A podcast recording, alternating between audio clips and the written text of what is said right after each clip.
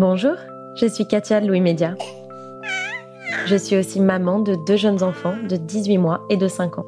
Comme beaucoup de parents, je me suis sentie très seule à l'arrivée de mon premier enfant. J'avais plein de questions tout le temps et beaucoup d'angoisse aussi. Comme beaucoup de parents, je veux toujours le meilleur pour mes enfants. C'est comme ça que j'ai redécouvert Evian, une eau née au cœur des Alpes, pure et naturelle et adaptée à l'hydratation des bébés.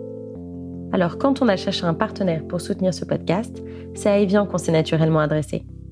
Parce qu'Evian est une marque engagée comme allié des parents depuis plus de 50 ans, un allié pour une parentalité vraie et décomplexée. Alors je leur ai envoyé un message et ils ont tout de suite répondu présent. C'est donc avec une certaine émotion que j'ai la joie d'introduire Evian comme sponsor de ce podcast. Evian soutient les recommandations de l'OMS pour la promotion de l'allaitement maternel pendant les six premiers mois. Je les remercie sincèrement. Bonne écoute. Louis. Mon fils devait avoir cinq jours quand son père lui a ouvert un livret A. L'encre sur l'acte de naissance n'avait même pas encore séché. Et ça lui a pris environ cinq minutes. Un mail. En un mail, mon fils est peut-être devenu le plus jeune client de la BNP. Si j'ai considéré que c'était une initiative positive, j'ai été surprise qu'on puisse penser si tôt à l'avenir financier de ses enfants. Mais dès que j'ai commencé à en parler autour de moi, je me suis rendu compte que beaucoup de parents ouvraient des comptes à leur enfant, parfois avant qu'il n'ait fait sa première dent. Des livrets A, des PEL et des assurances vie. L'idée, c'est que votre enfant ait plus tard une somme à lui, à disposition. Mais pourquoi? Pour payer des études? Pour constituer un apport pour un logement? Pour profiter de la vie? Quelle est la démarche des parents qui misent sur ces placements? Est-ce que c'est accessible à tous? Et surtout, est-ce que c'est vraiment une bonne idée? Je suis Marine Revol, bienvenue dans Fête des Gosses. Fête des Gosses Fête des Gosses Fête des Gosses. Fête des Gosses Ouais, euh, Fête des Gosses. Fête des Gosses.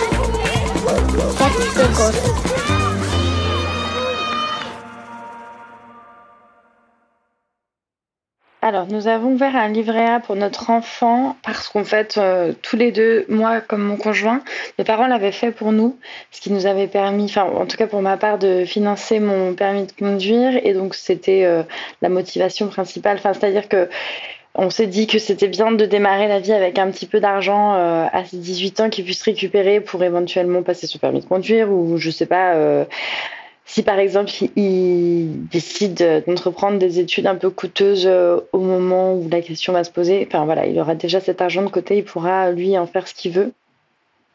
On l'approvisionne tous les mois.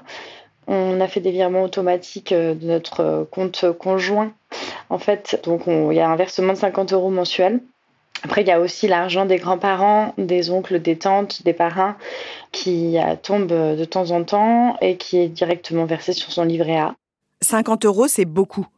Selon une étude IFOP réalisée pour Mon Petit Forfait en juin 2023, les effets de l'inflation font que dès le 10 du mois, 31% des Français se retrouvent avec moins de 100 euros sur leur compte en banque.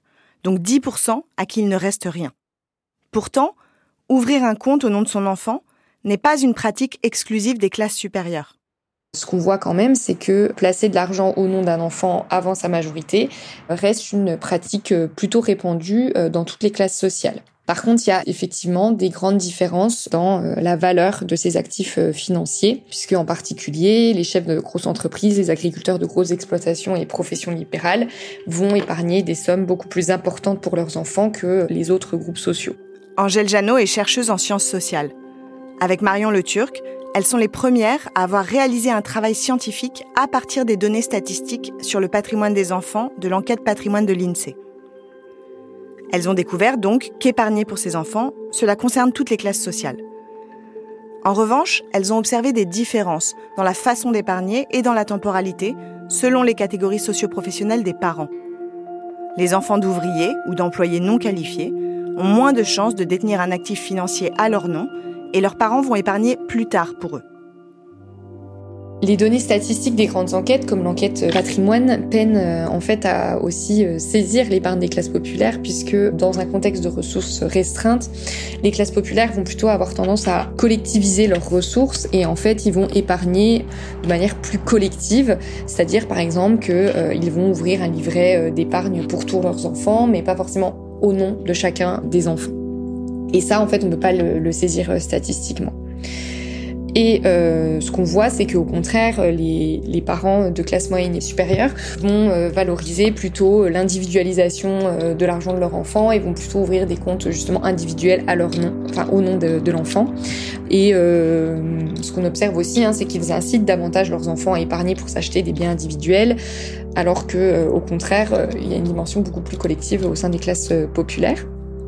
Et euh, par ailleurs, on observe des différences significatives au sein même des classes moyennes et supérieures, selon que ces classes se situent plutôt du côté du pôle économique ou plutôt du côté du pôle culturel. Donc ce qu'on appelle le pôle économique des classes moyennes et supérieures, donc plutôt les cadres du privé, les chefs d'entreprise.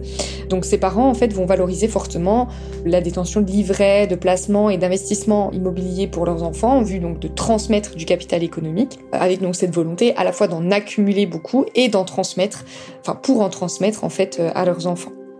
Et ce qu'on voit, c'est que ce groupe aussi a tendance à plus contrôler aussi l'usage de cette épargne ou du patrimoine pour les enfants. Le pôle euh, culturel, donc les plutôt les, les, cadres du public ou les professions intellectuelles supérieures, euh, ce qu'on voit, c'est que eux, ils vont pas forcément euh, valoriser autant euh, la transmission de capital économique, mais ils vont plutôt valoriser la transmission du capital culturel. Donc, ils vont plutôt en fait investir énormément d'argent dans l'éducation de leurs enfants, dans des activités extrascolaires, et c'est plutôt ça en fait qu'ils vont mettre en, en valeur. La façon dont on épargne pour ses enfants diffère donc selon le profil socio-économique. En revanche, ce qui est commun à à peu près tout le monde, ce sont les raisons qui poussent à épargner. C'est ce que m'a expliqué Héloïse Boll. Elle est la fondatrice d'Oseille et compagnie, une société de conseil en gestion de patrimoine avec laquelle elle s'est fixée pour objectif d'aider ses clients, et notamment les femmes, quel que soit leur niveau de revenu, à se bâtir un patrimoine leur assurant une indépendance financière. Quand mes clientes et mes clients viennent me voir, souvent ils viennent pas pour leurs enfants. Ils viennent pour eux. Mais parmi leurs préoccupations, il y a évidemment le fait de transmettre à leurs enfants et parfois quand les enfants sont petits, le fait de euh, leur euh, prévoir euh, des comptes spéciaux et, de mettre de l'argent de côté avec une grosse préoccupation qui est en général le financement de leurs études même quand les enfants sont très petits en fait. Et donc euh, il y a ce besoin ou cette envie de leur préparer leur avenir et de prévoir euh, un petit matelas qui va pouvoir les aider. Tant que les enfants sont petits, le vrai sujet, c'est le sujet des études. En tout cas, c'est celui qui préoccupe le plus euh, les parents et notamment les mères. Quand ils sont un peu plus grands et quand mes clientes et mes clients sont un peu plus âgés et parfois ont constitué euh, euh, une certaine richesse, ont, acheté euh, une résidence principale, parfois une maison de campagne, parfois ont, des revenus et des comptes financiers qui sont très fournis. Il y a aussi l'idée de transmettre quelque chose, de donner de l'argent à leurs enfants pour les aider à, acheter un appartement, à financer une boîte, à monter un projet. Et puis dans l'aide des enfants et dans le fait de leur transmettre des choses, il y a aussi beaucoup la peur de l'impôt sur les successions. Une espèce de fantasme comme ça autour de cet impôt qui est que euh, l'État va tout prendre, y compris chez des gens qui ont des patrimoines qui seront pas du tout ou quasiment pas imposés au moment où ils transmettront, euh, au moment où ils mourront et où, et où il y aura leur succession. Ça fait partie des raisons pour lesquelles souvent, on a envie de transmettre et de donner à ses enfants, c'est de dire euh, je ne veux pas que l'État prenne tout. Et ça, quel que soit le, montant de patrimoine qu'on a à transmettre, ça fait partie des préoccupations. Il se trouve que, en fait, euh, le simple fait de poser les chiffres et de dire, bah voilà, regardez combien va vous coûter votre succession et combien elle va coûter à vos enfants quand il y a un patrimoine qui n'est pas euh, forcément délirant, ça rassure beaucoup les gens et donc euh, de temps en temps ils se disent bon bah en fait euh, ah mais non j'ai pas besoin du tout de faire des donations euh, à l'avance ça va aller en fait c'est géré et, et ça va pas coûter si cher. Sonia que vous avez entendu en début d'épisode a choisi un livret A. Selon la Banque de France, c'est toujours le placement préféré des Français. Mais il en existe d'autres, comme le PEL. J'essaie de vous résumer les différences entre ces deux placements. Le livret A est plus simple à utiliser et plus rassurant. L'argent est garanti et disponible, vous ne prenez aucun risque financier. Et même si ce n'est pas le cas en ce moment, la rémunération d'un livret A est en général supérieure à l'inflation. Vous n'avez à vous occuper de rien et il n'est pas imposable, contrairement au plan épargne logement. Le plan épargne logement, donc, c'est au départ un placement créé pour se constituer une épargne pour se loger, mais il n'est plus du tout utilisé comme ça aujourd'hui. Vous vous engagez en théorie pour 4 ans, et le taux de rémunération du plan est fixé à sa date de démarrage. Depuis le 1er janvier 2023, c'est 2% brut, donc 1,4% après impôts et prélèvements sociaux. Pour les PEL, vous mettez 225 euros à l'ouverture, puis vous vous engagez à mettre 45 euros par mois pendant au minimum 4 ans. Cela ne veut pas dire que l'argent est bloqué. En réalité, on peut très bien le clôturer plus tôt en acceptant d'avoir des intérêts un peu moins élevés.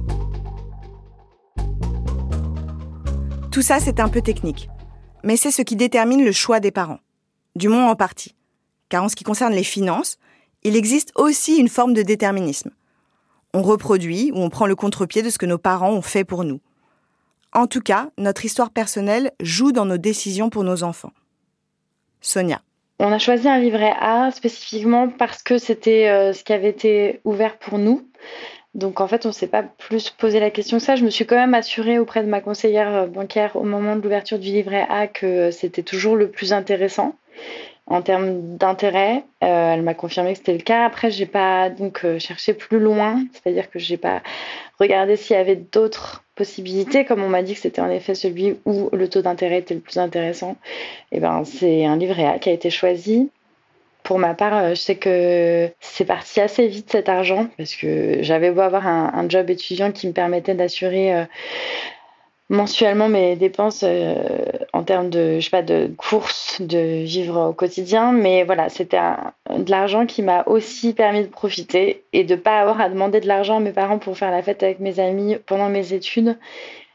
À savoir, bah, pour, je sais pas, les soirées qu'on faisait ou encore les voyages entre amis. Donc, du coup, c'est quelque chose qu'on veut rendre possible pour lui au moment où la question se posera voilà, il sera libre de faire à peu près ce qu'il veut de son argent. Et après, je pense qu'on aura une discussion avec lui à ce moment-là, ou même en amont, sur euh, la façon de, l'utiliser euh, à bon escient.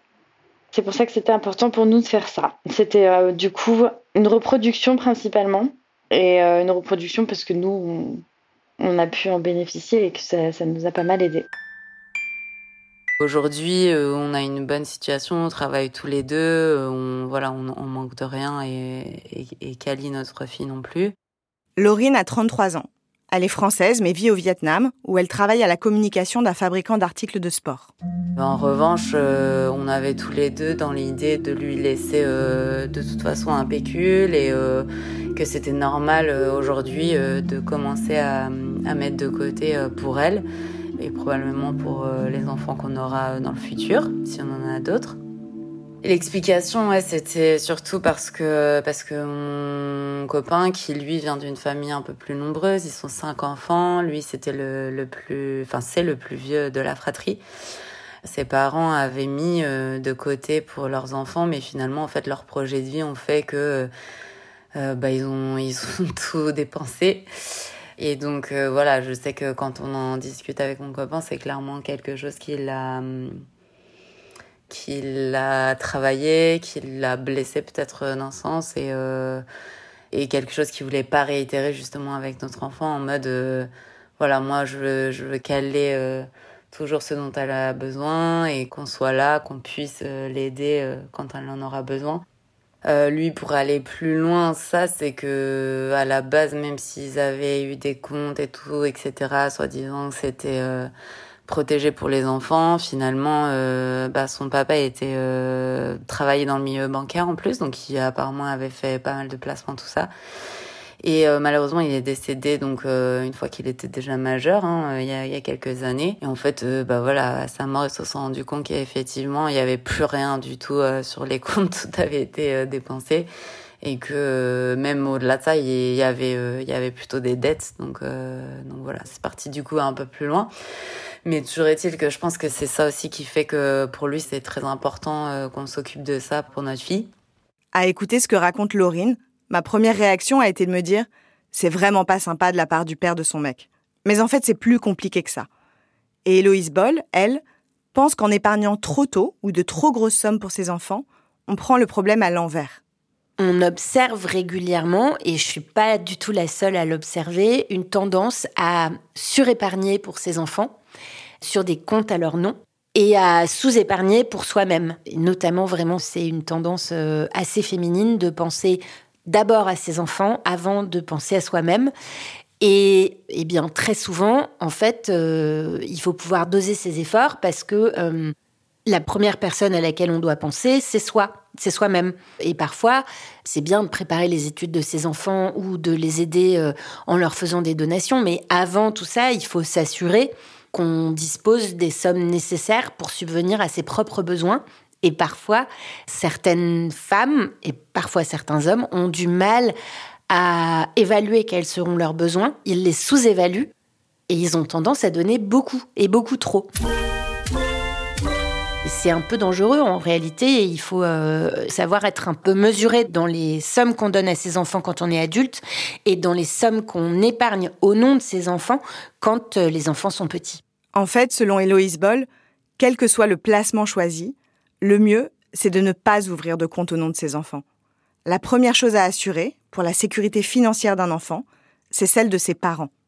La santé financière d'un enfant, elle est fondamentale, mais un enfant euh, jusqu'à ses 18 ans n'a pas de marge de manœuvre financière et sa vraie santé financière, en réalité, elle dépend de la santé financière de ses parents.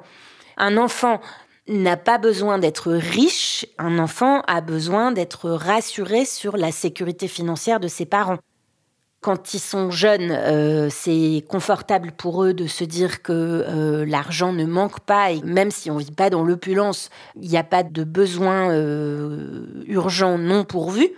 Et plus tard, ce qui rassure beaucoup les enfants, c'est de savoir que leurs parents vont pouvoir subvenir à leurs besoins, y compris quand ils vont avoir des problèmes d'autonomie. Si les parents n'ont pas de problème financier, les enfants auront leur propre sujet, mais déjà ils auront un poids en moins et une culpabilité et une préoccupation en moins énorme. Donc voilà, il faut commencer par soi-même avant de se préoccuper de la santé financière de ses enfants. Pour l'expliquer à ses clients, elle prend souvent l'exemple des masques à oxygène dans l'avion. Quand euh, vous avez les masques à oxygène qui tombent, on dit toujours que la personne la plus valide des deux doit d'abord mettre son propre masque et avoir son propre oxygène, donc sa propre santé et sécurité financière, avant d'aider la personne qui est fragile et qui est à côté d'elle. Et bien pour l'argent, c'est exactement pareil en fait. Avant de penser à aider vos enfants, il faut que vous ayez votre propre assise financière et votre propre sécurité financière. Vous pourrez vous préoccuper du reste une fois que vous, vous serez à l'abri. Encore une fois, un enfant sera beaucoup plus rassuré de savoir qu'il n'aura pas besoin de s'occuper de vous et que vous serez autonome, plutôt que de savoir que vous lui avez donné euh, 2000, 30 000 ou, 150 000 euros euh, à un âge où en fait il n'aurait pas fallu lui donner. Et on peut vite se retrouver piégé. Le mieux est selon elle d'ouvrir des comptes à son nom, même si l'objectif est d'en faire bénéficier ses enfants un jour. Parce qu'entre les 6 mois et les 18 ans d'un enfant, il peut se produire beaucoup, beaucoup, beaucoup de choses, y compris dans votre propre vie. Et à certains moments, on ne maîtrise pas toujours lesquels, euh, eh bien, on peut avoir besoin de récupérer l'épargne qu'on a constituée, qui était initialement destinée aux études d'un enfant et qui finalement euh, va servir eh ben, pour euh, payer une caution pour aller se loger euh, dans un autre appartement assez vite parce qu'on est en séparation et que ça se passe pas bien du tout. Ça peut être de l'argent qui va servir à faire face à des frais euh, un peu lourds alors que euh, l'un et l'autre des parents euh, ont des difficultés professionnelles et financières. Enfin, c'est bien de se dire qu'on constitue de l'épargne pour ses enfants, mais parfois, la vie étant longue et assez sinueuse, euh, finalement, on peut avoir besoin de l'argent avant. Et c'est très important à ce moment-là d'avoir l'argent sur des comptes à son nom parce qu'il il n'y a aucun débat avec euh, la banque, la compagnie d'assurance euh, ou même l'autre parent. De l'argent qui est épargné à votre nom, c'est de l'argent qui est à vous et vous en faites ce que vous voulez. Faites des gosses faites des gosses. Bah vraiment, euh, faites des gosses. Si la santé financière des parents doit primer, selon Héloïse Boll, ça n'est pas la seule raison qui devrait nous dissuader d'ouvrir un livret A au nom de notre enfant. Selon elle, c'est une pratique risquée, et cela peut devenir un levier de violence économique. Le risque quand on ouvre un compte au nom de son enfant, en fait, et quand on l'alimente et qu'on se retrouve avec un compte qui est euh, assez bien garni, c'est de ne plus avoir accès à l'argent qu'on a pourtant soi-même épargné. Pourquoi? Parce que tout simplement, pour récupérer cet argent, théoriquement, il faut l'avis et l'autorisation des deux parents. Évidemment, les situations dans lesquelles on a besoin d'argent un peu en urgence, c'est souvent des situations de séparation et des situations dans lesquelles euh, vous pouvez avoir euh, besoin de récupérer cet argent, notamment pour payer une caution pour prendre un nouvel appartement, pour euh, vous réinstaller quelque part, vous acheter une voiture pour pouvoir aller travailler un peu plus loin, enfin, tout un tas de, besoins vraiment assez essentiels. Et si vous êtes dans une situation où euh, euh, l'autre voit votre départ d'un assez mauvais œil, eh bien, il peut très bien vous dire euh, non, il n'y a pas moyen que tu récupères cet argent qui est à notre enfant. Et en fait, le compte de l'enfant devient un, levier de violence économique qui n'a pas lieu d'être en fait. Et donc, c'est quand même très très dangereux. J'ajoute que je vois aussi de temps en temps des couples dans lesquels l'un ou l'autre, plus souvent l'un que l'une, en tout cas c'est ce que j'ai observé, euh, dit euh, écoute, euh, puisque tu as reçu cet argent-là, tu vas le mettre sur les comptes des enfants, comme ça, et ben comme ça, ça leur payera leurs études. Et là encore, on est dans la violence économique la plus absolue parce que finalement, ça revient sous couvert d'aider les enfants à expliquer à l'autre comment il doit disposer de son argent. et donc c'est quand même assez problématique. Si vous ouvrez des contrats au nom de vos enfants et que vous avez besoin de récupérer l'argent pour une raison ou pour une autre, on peut vous opposer euh, trois réponses. La première réponse, c'est écoutez, c'est l'argent de votre enfant, vous pouvez utiliser les intérêts, mais vous ne pouvez pas toucher à l'argent. Bon, ben tant pis pour vous, parce que les intérêts sur ce que vous avez mis de côté, en général, ça fait pas grand-chose. La deuxième réponse, c'est qu'on peut vous dire OK, vous pouvez récupérer l'argent à condition que le deuxième parent soit d'accord.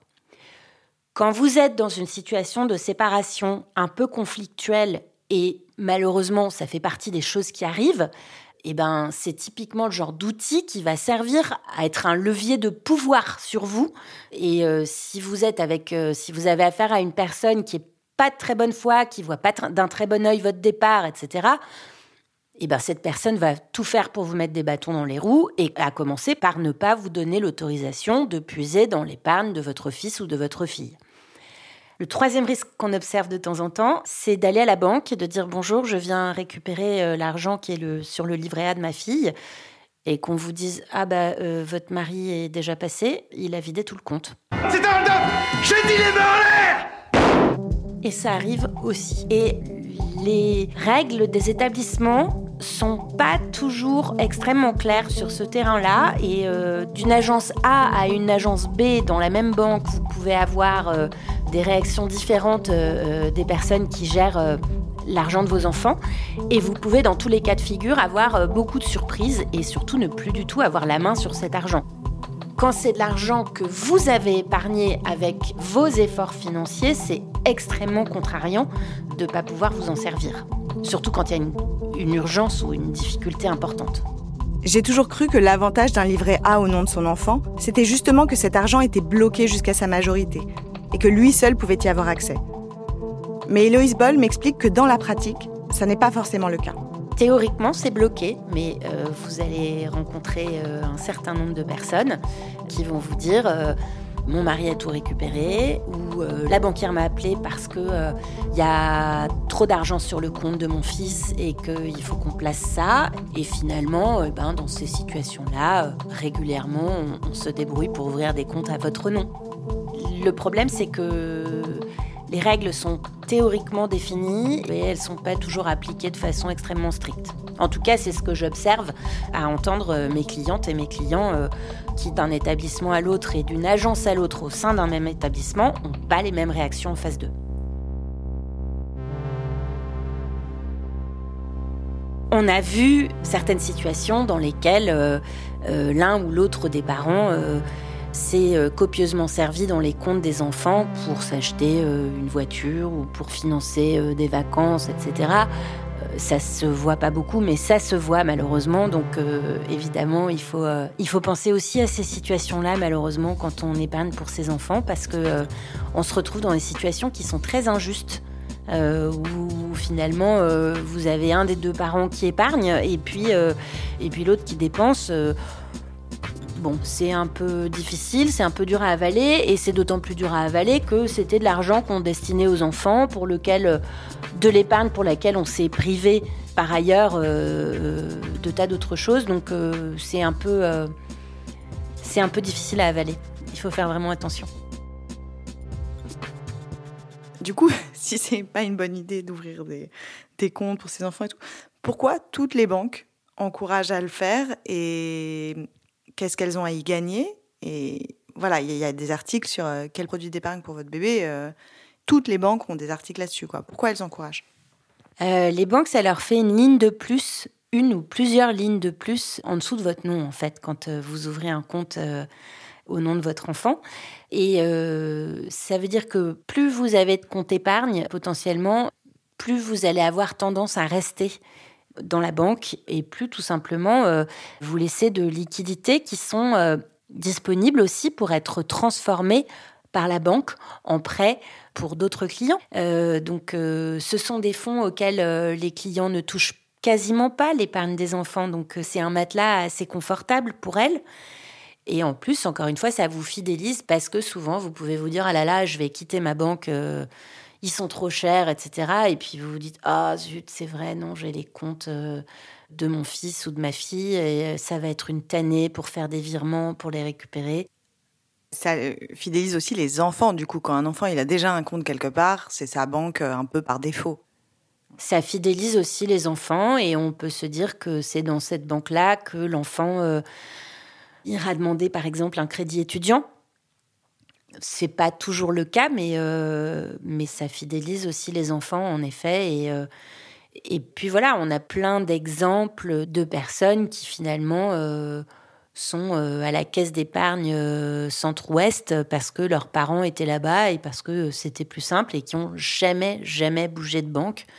Et c'est comme ça, en fait, euh, parce que changer de banque, euh, quoi qu'on en dise, c'est un peu logistique. Et parce que bah, tant que la banque des parents euh, est sympa et nous octroie des prêts à des taux pas trop mauvais et, fait des efforts et ferme un peu les yeux si on est un peu trop à découvert, etc., etc., eh bien, il n'y a pas vraiment de raison de s'en aller.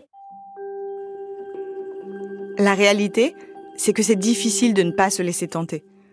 Même en connaissant les risques, on pense toujours que nous, on saura s'en prémunir. Alors si vous voulez vraiment ouvrir un compte à votre enfant, voilà comment bien vous y prendre et comment s'y retrouver. Car selon le produit financier qu'on choisit, on ne prend pas les mêmes risques. Vous avez plusieurs familles de produits. Vous avez des produits qui sont exposés au risque des marchés, comme les contrats d'assurance vie. Et on dit que pour s'exposer au risque des marchés, il faut avoir du temps devant soi. Donc quand vous avez un enfant qui a six mois et que euh, vous prévoyez d'utiliser euh, les fonds pour ses études quand il aura 18 ans, euh, c'est typiquement plutôt une bonne enveloppe à alimenter régulièrement, même s'il y a des fluctuations de marché. Sur 18 ans, elles ont le temps de se lisser et d'être absorbées assez régulièrement. Et puis vous avez deux produits d'épargne réglementés qui sont le livret A et le plan d'épargne logement, où là, pour le coup, il y a zéro risque financier, il y a un espoir de rémunération qui est un peu moins élevé et où euh, vous avez des produits qui sont assez simples d'utilisation euh, et qui fonctionnent avec euh, une rémunération des intérêts qui est calculée tous les 15 jours et un taux d'intérêt qui est le même que vous soyez dans euh, la banque euh, A ou dans la banque C, ça ne change rien. Vous retrouverez toujours ces produits-là euh, rémunérés de la même façon et tarifés de la même façon, quelle que soit la banque dans laquelle vous les ouvrez. Un contrat d'assurance vie, s'il est ouvert au nom de votre enfant, vous ne pourrez pas récupérer l'argent qui est dessus. Euh, si vous l'ouvrez à votre nom, le contrat d'assurance vie, vous pouvez très bien récupérer l'argent très très vite. On dit souvent que les contrats d'assurance vie c'est bloqué 8 ans, c'est pas tout à fait vrai. Au bout de 8 ans, vous avez une fiscalité qui est plus favorable, mais vous pouvez très bien retirer de l'argent euh, assez rapidement. Dans la mesure où une partie des fonds est investie de façon risquée, c'est pas ce qui est recommandé. C'est l'assurance vie, c'est plutôt une enveloppe d'épargne de long terme. Mais en réalité, les fonds sont disponibles, à condition que le contrat soit ouvert à votre nom. Oui, mais s'il est ouvert à notre nom, du coup, c'est pas l'assurance vie de notre enfant, donc c'est pas lui qui va pouvoir bénéficier de la fiscalité euh, avantageuse au bout de 8 ans et tout ça, non? Non, c'est vous, en effet. Euh, c'est vous qui, en effet, c'est vous qui allez bénéficier de la fiscalité avantageuse. Et en même temps, encore une fois, euh, euh, le moment où vous allez financer ces études est un moment où vous allez avoir besoin probablement de profiter d'une fiscalité avantageuse et d'avoir un peu d'argent de côté. Tandis qu'un enfant qui, par exemple, financerait lui-même ses études avec un contrat d'assurance vie, de toute façon, il a assez peu de revenus donc il est assez peu imposé et donc il n'a pas forcément besoin d'avoir une fiscalité euh, super avantageuse parce que de fait il paye très peu d'impôts. Ce que dit Héloïse Boll, c'est que la meilleure des solutions, c'est de se responsabiliser, d'ouvrir des comptes à son nom et de verser l'argent à l'enfant quand il en aura besoin. C'est exactement ça. On sort tout ou on en sort une partie. En fait, vous, vous alimentez votre contrat ou, vos livrets ou vos euh, plans d'épargne logement, peu importe l'enveloppe que vous choisissez. Et puis, au moment où, un besoin se fait sentir, c'est-à-dire au moment où il y a un permis de conduire à financer, au moment où il y a euh, un stage, euh, ça peut être bien avant euh, ses 18 ans, mais euh, au moment où il y a un stage, par exemple, à l'étranger, qui coûte très cher et, qui est vraiment indispensable, selon vous, pour qu'il aille parfaire son anglais, ou, eh bien, vous pouvez utiliser une partie de votre épargne pour financer ce stage ou ce permis de conduire ou cette année d'université. Enfin, vous n'êtes pas obligé de tout utiliser en une seule fois. Cela permet aussi de contrôler ce que vos enfants feront de cet argent car sur les livrets A et les PEL, il n'y a pas de condition d'utilisation. Votre enfant peut décider à 18 ans de tout cramer au casino. C'est par exemple ce qu'a fait le frère de Laurine. Moi, j'ai des parents séparés euh, aussi, mais euh, deux mêmes parents, en fait, euh, fratrie de deux enfants. J'ai un grand frère de deux ans et demi de plus que moi. Et en gros, mes parents, quand ils se sont séparés, en gros, comme c'est ma mère qui a eu la garde, se sont mis d'accord sur le fait que c'était mon père qui continuait en fait à mettre euh, sur nos, les comptes qu'ils avaient ouverts pour nous. Moi, c'était vraiment, j'étais, j'étais responsable de mon compte. Il a été à mon nom euh, à mes 18 ans. Euh, c'était ce que mes parents avaient fait et donc après j'en faisais ce que je voulais et donc ben, mon frère, par exemple, lui, euh, l'argent lui brûlait les doigts, donc euh, dès qu'il a touché à ses 18 ans, il s'est payé un permis moto, il s'est acheté une moto, enfin, il a tout cramé, quoi. Et tandis que moi, bah, je travaillais euh, déjà un petit peu, euh, voilà, j'avais pas forcément besoin de cet argent, donc je l'ai laissé continuer à fructifier. Bon, ça n'a pas vraiment marché parce que c'était pas très smart comme placement. Mais toujours est-il que je l'ai pas utilisé tout de suite. Je l'ai utilisé à un moment donné euh, quand j'ai dû acheter une voiture. Euh, j'ai tout débloqué, j'ai mis sur un seul compte, etc mais c'était quand même euh, bien et euh, ouais, agréable et euh, confortable en fait de me dire que bah j'avais cet argent là si j'avais un projet euh, et c'est comme ça que mes parents me l'ont partagé en fait. En me disant euh, cet argent il est à toi t'en fais ce que t'en veux mais par contre bah on aimerait que ce soit pour un projet qui ait du sens et, et voilà et c'est pour t'aider commencer dans la vie. On parle pas de sommes extravagantes hein, mais c'est des voilà c'est un un petit, matelas qui fait plaisir quand on a besoin. Sur les contrats d'assurance vie, il existe un système de pacte adjoint qui se rédige devant le notaire et dans lequel on peut stipuler que les sommes pourront revenir à l'enfant à condition qu'elles servent à financer des études, un projet entrepreneurial ou autre. La mise en œuvre n'est pas simple, mais c'est une option. Mais l'expérience de Laurine et son désir que l'argent qu'elle donne à son enfant soit utilisé à bon escient, cela illustre aussi l'ambivalence du don. Un don, en fait, c'est rarement gratuit. C'est ce qu'a notamment développé l'économiste André Masson. Celui à qui vous donnez, même lorsqu'il s'agit de votre enfant, devient votre obligé et contracte en quelque sorte une dette envers vous. Il est par exemple contraint par l'usage que vous lui autorisez à en faire. Les Américains parlent de merit good ou de bien tutélaire. On donne à un enfant pour son bien, mais l'enfant n'est pas libre, puisqu'il y a une injonction parentale sur l'utilisation souhaitée de ce qu'on a mis de côté pour lui. Et cette relation de pouvoir continue dans le temps. Lorsque l'on donne de l'argent à son enfant parce qu'il a perdu une dent, on espère qu'il n'ira pas s'acheter les bonbons les plus chimiques de la boulangerie. Et quand on lui ouvre un livret A, on fait tout pour lui expliquer que cela doit servir à financer des projets valables. Mais là encore, la définition de ce qu'est une bonne façon de dépenser de l'argent n'est pas la même selon les familles. Certains parents pourront considérer que dépenser son argent pour ses sorties et pas pour passer son permis, c'est aussi une forme d'investissement sur l'avenir. L'enfant rencontre des gens, se fait un réseau, s'amuse. Et lui donner de l'argent, c'est aussi accepter qu'il n'ait pas forcément la même idée que vous de ce qui est bon pour lui, qu'il puisse le dépenser à l'encontre de vos valeurs. Le tout, il me semble, c'est d'avoir des discussions avec lui en amont et de lui donner, en plus des 50 euros placés sur un livret tous les mois, une éducation financière. Qu'il sache comment cet argent a été gagné, quelles ont été vos motivations à lui en faire bénéficier? De cette façon, lorsqu'il prendra la décision de vider la banque, il saura lui-même juger de ce qu'est une bonne utilisation de ce pécule. Et c'est ce qu'on appellera être un adulte.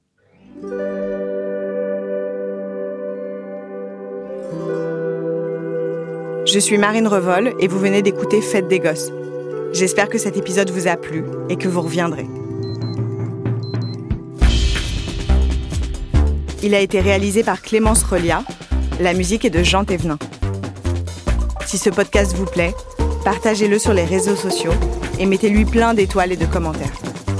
Vous pouvez aussi nous envoyer vos questions et vos notes vocales à hello.louismedia.com. J'ai hâte de vous lire.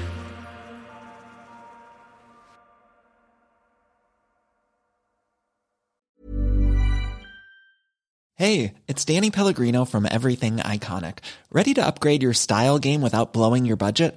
Check out Quince. They've got all the good stuff shirts and polos, activewear, and fine leather goods, all at 50 to 80% less than other high end brands.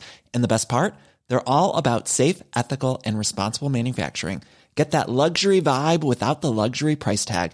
Hit up quince.com slash upgrade for free shipping and 365 day returns on your next order. That's quince.com slash upgrade.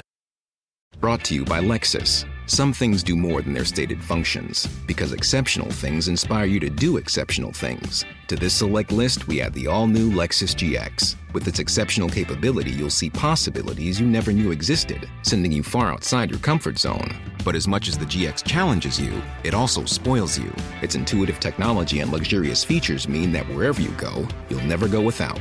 Live up to it. The all new Lexus GX.